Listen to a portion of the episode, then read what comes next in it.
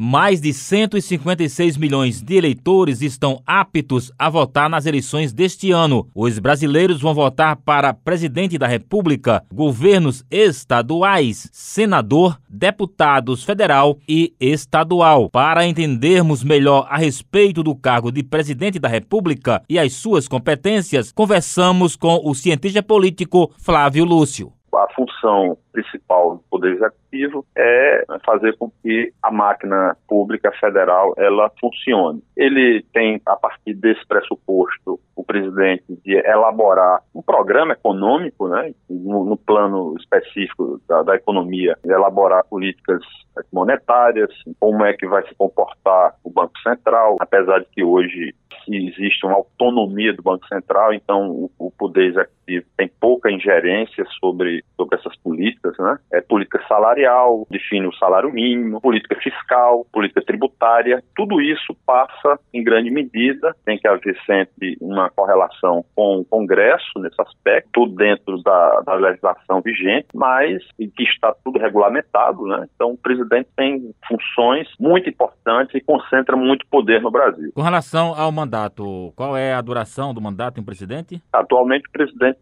tem quatro anos de mandato com direito à reeleição, os caso seja reeleito, oito anos no governo. É com relação à remuneração, quanto é e como é que é feito esse cálculo? Olha, esse número, eu, eu, eu realmente eu devo confessar que não tenho com precisão o valor da remuneração do presidente, mas ultimamente ele fez essa pergunta a alguém que estava ali no cercadinho e ele mencionou um valor próximo de 20 mil reais líquido, que nos leva a crer que é um pouco acima de 30 mil reais bruto, né? Descontado em imposto de renda, previdência, essas coisas todas. Só que o presidente, ele tem isso como salário, mas mora no palácio presidencial, com sua família, ele usa cartão corporativo, então todos os gastos do presidente são financiados, ele tem segurança da Polícia Federal, da ABIN. Quais os principais serviços que estão sob a competência, a responsabilidade de um presidente da República? O presidente da República é da responsabilidade dele, por exemplo, as políticas mais gerais do Estado brasileiro, política salarial, por exemplo, é ele que define o valor do salário mínimo, qual percentual de aumento que vai ter. É da proposta do presidente da República criar alguns tributos. Nós temos um caso aqui do Brasil em que é um dos poucos países do mundo, além do Brasil apenas a Estônia, não taxa, por exemplo, lucros e dividendos obtidos por donos de ações de empresas, empresários. Nós tivemos o caso aqui da Petrobras, um lucro de mais de 100 bilhões de reais, em que os acionistas privados da Petrobras e o, o governo também não pagaram um centavo de imposto. Então, isso é algo que, por exemplo, poderia ser mudado pelo presidente da República. Afora, claro, uma legislação que o governo pode ter iniciativa de enviar ao Congresso com uma proposta de reforma tributária, né? não só em relação à reforma tributária, mas qualquer assunto que diga respeito aos interesses do poder executivo no Brasil, o presidente tem a opção, tem o poder de enviar projetos de lei para o Congresso. Além disso, ele pode também antecipar-se né, enviar e editar uma medida provisória que tem eficácia imediata. O presidente edita uma medida provisória e envia ao Congresso,